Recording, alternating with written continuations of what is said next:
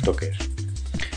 Hoy, duodécimo día de Mundial, teníamos la definición del grupo A y el grupo B. Y vamos a conocer a los primeros cuatro equipos que iban a pasar a la ronda de octavos. Y bueno, la cosa estaba realmente encaminada para tres de, de los cuatro que iban a pasar, pero aún así había cierto interés en la jornada por, bueno, sobre todo en el grupo A, ¿no? por ver eh, cómo jugaba Francia después del motín que sufrió Domenech, de si Uruguay y, México iban a hacer algún tipo de pacto no oficial ¿no? Para, para conseguir ese resultado que, clasificaba a los dos.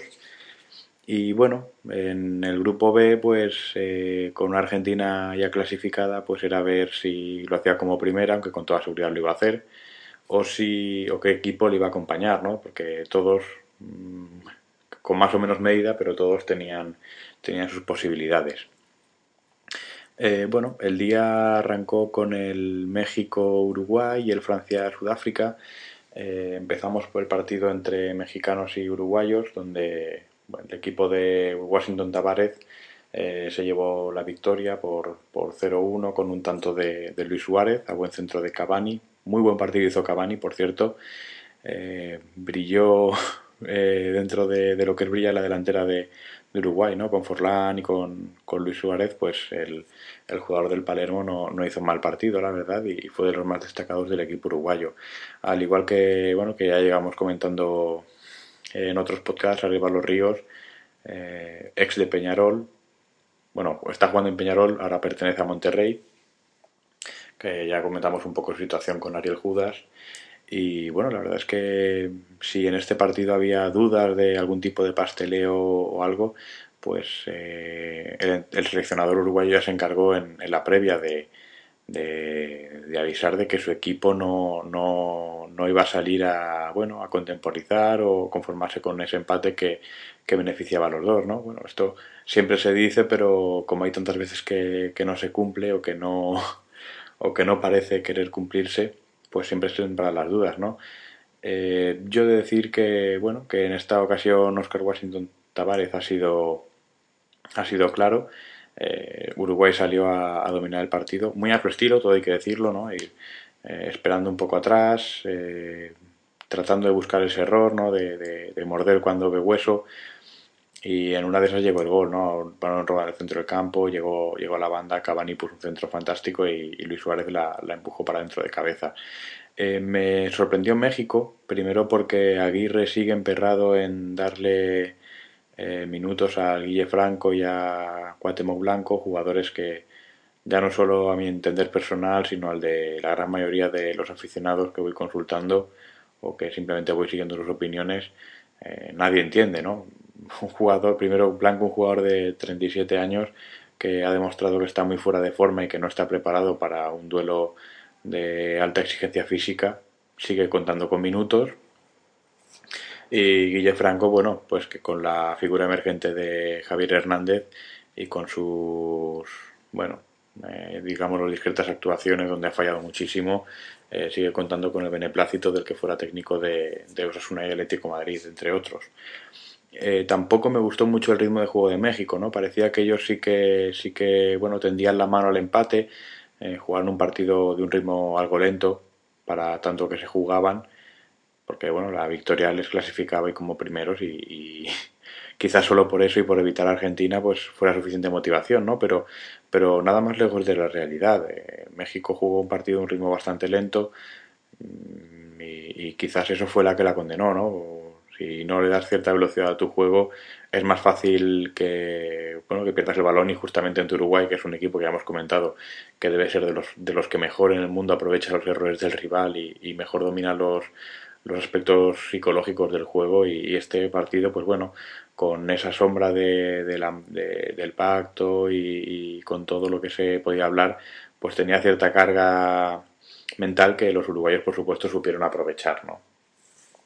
Lo gordo vino en la derrota de Francia ante Sudáfrica, ante los anfitriones, 2-1, eh, donde, bueno, hubo, como ya comentábamos en anteriores podcasts, un, motín, una rebelión, una huelga de botas caídas, o botas colgadas, llamadlo como queráis, eh, que bueno, quitó un día de entrenamiento a Francia. Domenech, eh, como el que va a su último día en el despacho, pues presentó una alineación bastante buena, la verdad, de las mejores que ha presentado en los últimos tiempos, justamente castigando a los jugadores que, bueno, que más o menos intuía que habían, que habían estado en esa rebelión, ¿no? Por supuesto, Ebra. Dicen que, que a Vidal, que tampoco jugó, lo hizo porque, no lo hizo porque avisó al entrenador de que no se encontraba bueno, las palabras exactas en que es que eh, se encontraba vacío para jugar. Interpretémoslo como, como que no se encontraba bien físicamente, ¿no? Porque vacío no, sé bien, bien por dónde cogerlo. Eh, también esta alineación, pues bueno, se puso del lado de Gurkuf, un Gurkuf que no le correspondió, siendo expulsado y firmando un lamentable mundial que tanto se esperaba de él como relevo de, de la figura de Zidane yo ya he comentado en varias ocasiones de que me parece algo exagerado, sí que era un jugador muy bueno técnicamente, pero que nada más de... Vamos, es, casi ofensivo, ¿no? El, pensar que, que pueda, pueda seguir los pasos de Zidane. Eh, por el resto, bueno, Guiñac también ocupó la banda, la banda izquierda en lugar de Gugu. Es decir, hubo, hubo ciertos cambios, ¿no? Y que daba, daba pie a una alineación pues, que podía ilusionar bastante pero no, eh, Francia jugó un partido bastante pobre, eh, sobre todo en la primera parte donde, donde encajó los dos goles y ya solo en la segunda, pues bueno, eh, mejoró algo su nivel porque yo creo que era casi imposible empeorarlo y consiguió recortar con un, con un gol, pero, pero en ningún momento dio la sensación de que podía obrarse el milagro para, para, que, para que pasaran. Incluso creo que estuvo más cerca el, el, milagro que hubiera sido que Sudáfrica pasara que lo hicieran los de Domenech.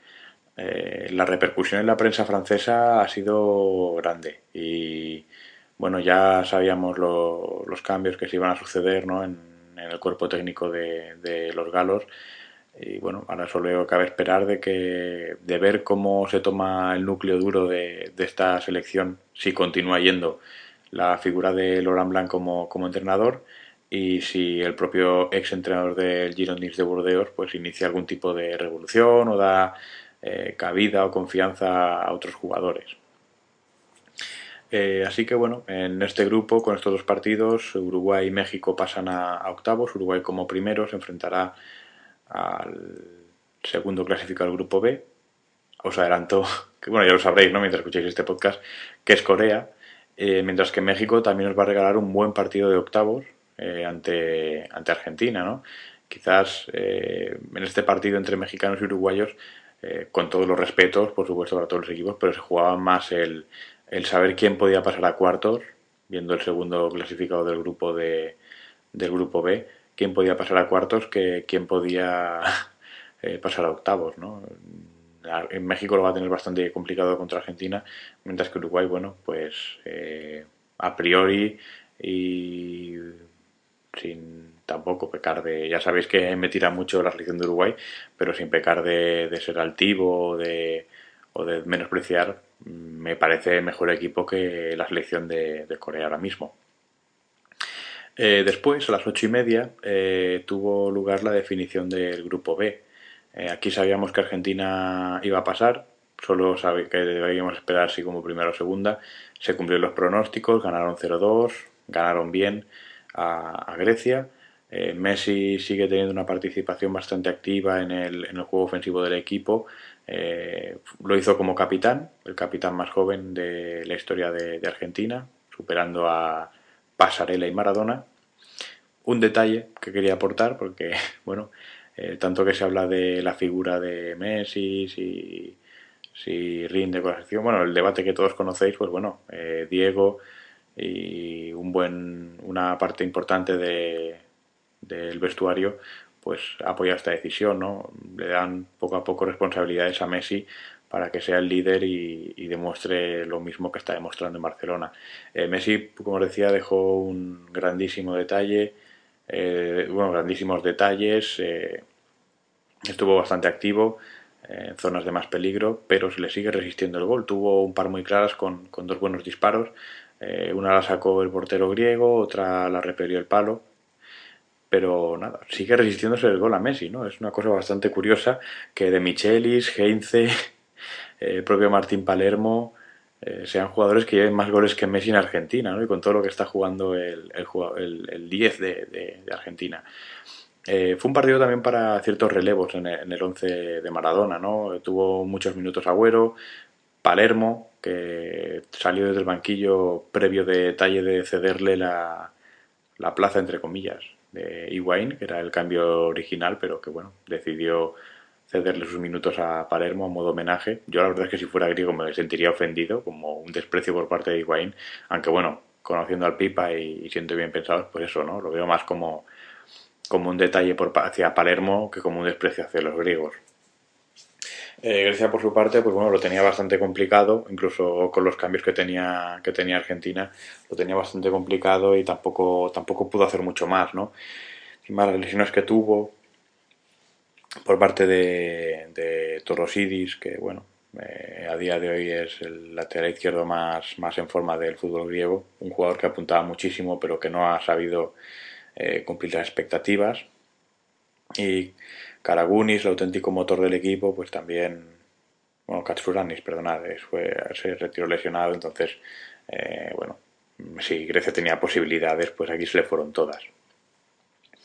Eh, el otro partido del grupo mm, no contaba con mucha repercusión mediática por lo que por las crónicas que he leído bastante duras hacia para con los dos equipos pero la verdad es que fue muy entretenido eh, Nigeria y Corea empataron a dos un resultado que valía a los asiáticos para pasar como segundos y en el que, bueno, eh, me dejó el detalle de, de Yakubu, ¿no? Mm, falló un gol a un metro y medio de la portería con el portero batido, eh, simplemente dejó el pie muerto con el interior y con tan mala suerte de que el balón se cruzó en exceso y, salió fuera, ¿no? Quién sabe si ese gol a la postre hubiera servido a Nigeria para, bueno, para haberle espoleado para tratar de hacer algo en una bueno, plaza muy complicada ya que dependía de varios resultados y, era prácticamente imposible.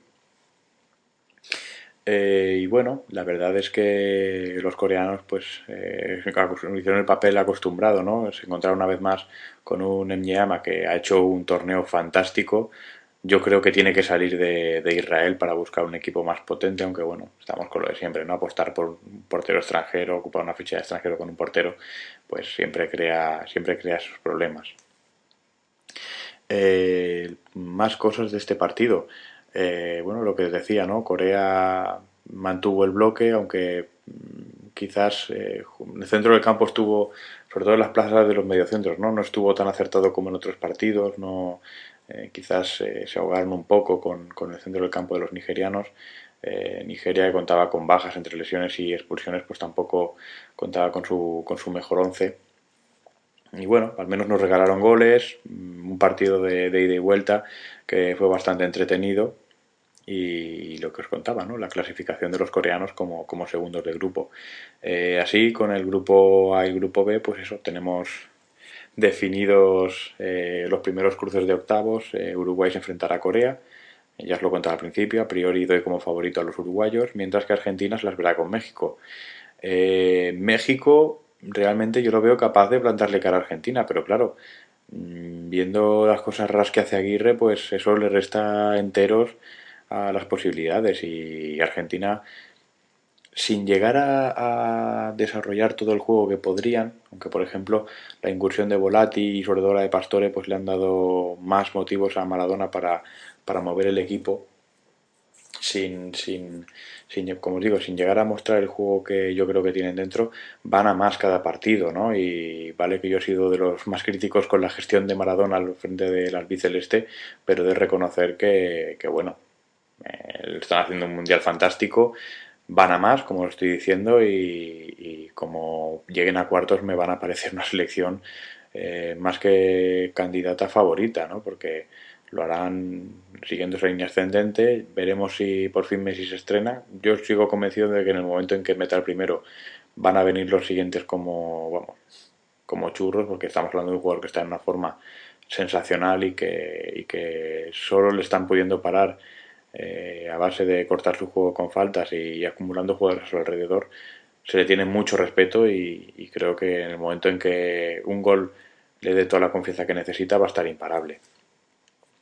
Y bueno, esto ha sido el podcast de hoy. Eh, como os decía, duodécimo día de, Mundial. Eh, os voy a recordar, como siempre, antes de despedirme, las maneras que tenéis de contactar con nosotros. Eh, podéis leernos en la web, ya sabéis, www.12toques.tk. Podéis mandarnos correos a la dirección de correo electrónico 12toques.gmail.com eh, seguirnos en Twitter, ya sabéis, twitter.com barra 1 o 2 toques, todo en espacio, sin espacios y con minúsculas. Y seguirnos en Twitter, en, perdón, en Facebook, ya sabéis, enlaces, comentarios, eh, avisos de, movimientos en el blog, eh, ya sabéis, facebook.com barra 1 o 2 toques, al igual que en Twitter, sin espacios y todo en minúsculas. seguiremos mañana con más partidos de Mundial, definición de grupo C y grupo D. Hasta ahora.